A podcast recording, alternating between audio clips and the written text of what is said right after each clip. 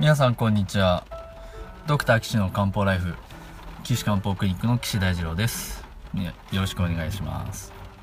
え今日は第18回ということでお伝えしていきたいと思います。よろしくお願いします。えー今日はですねあ前回はまああの私が風邪ひきましたっていう話をしたんですけど今日はあのお便りをね紹介したいなと思います。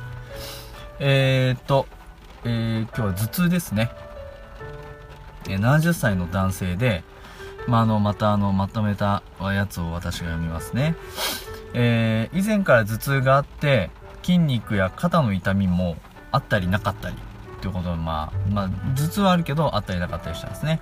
でとある日にえー風邪薬飲んだんですね。総合漢方薬。でそう風邪薬飲んだら良くなったっていうことなんですね。で先日もまた頭痛や筋肉の痛みあとははドロッとした鼻水ね。まあそういうのも出たんで風邪だろうっていうことでまた総合漢方薬飲んだ。あのーなんか薬局行ったら経外連業と勧められたそうなんですね。まあちょっと良心的な感じがしますね。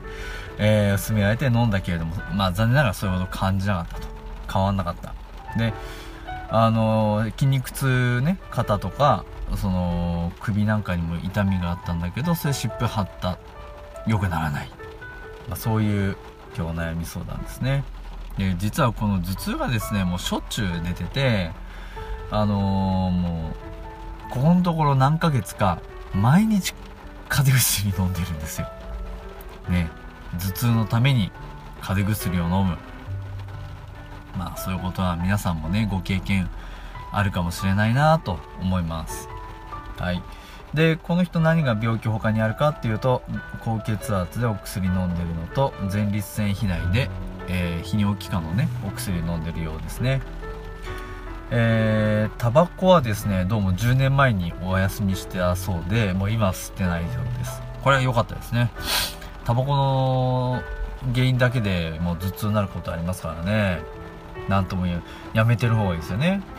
でお酒焼酎焼酎をいっぱい飲んでるみたいです。ここはねちょっとやめた方やめるっていうか減らした方がいいんじゃないかなと思うんですけど。お酒で飲んでるとずっとアセトアルデヒドが溜まって頭痛ずっとしたりしますからね。あのー、頭飲みすぎた翌日頭痛いですもんね。私も経験ありますけど。僕最近なんかあのーこの前あのー学会でね台湾に行ってちょっと飲みすぎたんですけどどうも僕はですね記憶がなくなるんですよね。最近なかったんですよ。そんな記憶がなくなるまで飲むっていうことが。いやそれがねどうもあの知り合いと漢方の話で盛り上がっちゃ中医学のね話で盛り上がっちゃったりするともう楽しくてね飲みすぎちゃうみたいですね。結構今回もあのえそんなこと言ってたの？とかね。ホテルの外で話し込んだんだけどえ覚えてないみたいなそんなことが残念ながらありました。これね一番悔しいのは楽しかった記憶がないっていうのが一番悲しいですよね。もうそんなことがないように今後注意していきたいな僕も年かな。でお仕事はですねこの人の話に戻ってお仕事はダンプの運転手されてるそうです。でえっと脳神経外科なんかも行ってえ頭痛があってなんか病気かもしれないダンプの運転してるのはひどいですとか気をつけてそんなんありえませんとか言われたそうなんですけどでもこの人もねしょうがないですよね。働くために飯食ってかなきゃいけないですよね。間違えた。飯食うために働かなきゃいけないですからね。そんなこと言われても頭痛があっても働かなきゃなんねえんだよっていうこの人の事情も分かってあげないとね脳外科の先生ちょっと認証が低いなと思いますけど。まあまあまあでもしょうがないですよね。でも脳神経科で 頭痛がある点でね絶対 CT とか MRI 取るんですよ。ね。で大体ないないんですね。この人もなかったそうです。よかったですね何もなくてね。あの頭痛で頭の中に腫瘍とか脳出血がたまたま発見される率っていうのは非常に少ないのであのー僕もよっぽど疑わない限りはあのー検査あんまりしないんですけどでもやっぱ大体ですねそういうこと言うと怒られるんですよね。なんでかっていうとお前じゃあ責任取れんのかと。お前がないって言ったから検査しなかったけど後で出てきた時どうすんだと。でも絶対怒られるんですよね。であまあでも僕の責任でしょうがない、まあ、そうならないようにきちんと問診とかね神経反射とか全部取って裏付けしてはいるんですけど。まあそんなこと言ったら簡単に CT 取るんだよ。しかもそうすると今度病院の責任になるからとかって怒られるんですよね。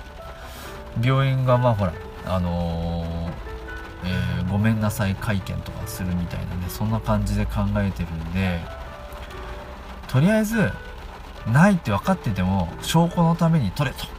レントゲン取れ。CT 取れ。MRI 取れ。でしかも多分それ僕には言わないですけどそれが売り上げにつながりますからね。検査すると。だから一生懸命取りなさい。あんたはその病院からお給料もらってんでしょっていう風にまあ暗に言われて今まで過ごしてきました。そしてですねじゃあそんなこと言って頭痛治せるのかって言われたらですねまあ治んないですよね。あのー、なんで治んないか皆さん分かります？ね。これねあの、頭痛の根本的な原因が分かってないからなんですね。うん。いろいろこうえー、言われてますけどだって根本だって原因が分かってたらそこ治療すれば薬はね処方すればいいんですよ。もしくは開発すればいいんですよ。現代医学はね。ただあの治せないんでね。原因が分かんないから。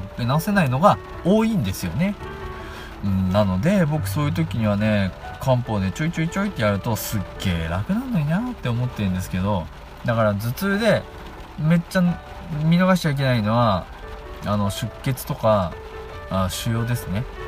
で出血はまあ僕ら教科書で勉強するのはバットで殴られたようなひどい頭痛がするっていうのを習うのでまあよくそういうのを聞きますしあと急に症状がどんどん変わっていくので麻痺して意識がなくなって瞳孔がこうピンポイントになって共同変死が出たりあのどっちか向いたりとかね。そういうのはパッて出るんでこれは皆さんも気づくし救急車呼ぶし救急車の救急隊もああこれマジマジいやつだってわかるんですね。で腫瘍の場合とかっていうのはうん頭痛の出方がなかなか難しいんですけど例えば毎朝朝起きると頭痛がしてるとかあのー、何ヶ月も何ヶ月もずっとずっとずっとずっとずっと頭痛が続いてますとかっていうなるとまあこれは見ないといけんねっていう感じで検査しますね。腫瘍の場合は MRI の方が多分分かりやすいんですよね出血の場合は CT の方をやるんであのおおむね分かるんですけどあの両方検査するとですねあの切られちゃうんですね切られるっていうのはどういうことかって保険請求できない場合があるらしくって僕もいろんな先生に「両方すんなバカ!」とかってすごい言われたんですけど、えー、でも腫瘍を見つけるには MRI だし出血見つけるには CT だしうんでも両方やっちゃダメなのか。でも見逃したら怒られるしうん、難しいなと思って今までずっと過ごして今でもこれには答えが出せないでいます。難しい。いや頭痛。見逃しはまずいんですけどなかなかそれで治ったっていう話あんまり聞きませんよね皆さんね。まあでも僕のところ来ると大体みんな治っちゃうんでだいぶ幸せなお手伝いできてるかなと思いますけれどもこの人の話に戻りましょう。すいません、えー、頭痛はですね今うんひどい時には後頭部がキリキリするような痛みがあるそうです。あのー、キリキリズキズキ表面的な痛みみたいですね。えー、それで波があってキリキリしない時はずーんと重いような感じが残ると。それと、えー、首の後ろの方が痛い。うん。感じですね。いや頭痛まあ吐き気とかは特にないようですね。手足のしびれとか麻痺もないようです。で夜寝る時に汗がバーッと出ると。で総合漢方薬を飲むと余計に汗をかいてひどい。なんていう感じだそうです。であと他にはキーンという高い耳鳴りがしていて耳鼻科にかかったけど異常がないと言われました。あとは便秘傾向で痔があるそうです。あとはたまに胸が詰まるようなこともあって膝から下の冷えがあるそうですね。うん。なかなか毎日3何ヶ月も風邪薬飲んでるっていうのは難しいですね。うん辛いですね。これねこれ治ったらいいですよね。まあまあまあ。多分これねあの薬飲むと治るんですけどこれ次回ですねこの毎回風邪薬飲んじゃうような頭痛のお話をねしようかなと思います。それとあと中学ではどんな感じでこれ僕だったら治すかなっていうのをねお話ししたいなと思います。今回はこの辺でちょっと終わりにさせていただいて次回詳しいお話を続きますよろしくお願いしますということで、えー、こういった感じであのー、どこ行っても治んないとかこういう時はどうするんですかみたいなことを、あのー、この番組ではね、あのお手伝いしますから、あのお便り送っていただいたら、あの採用させていただきたいと思います。えー、お問い合わせはですね、私の岸漢方クリニックのホームページからお問い合わせフォームでお申し込みください。URL は高崎漢方人度 .com です。takasaki-kanpo.jimdo.com です。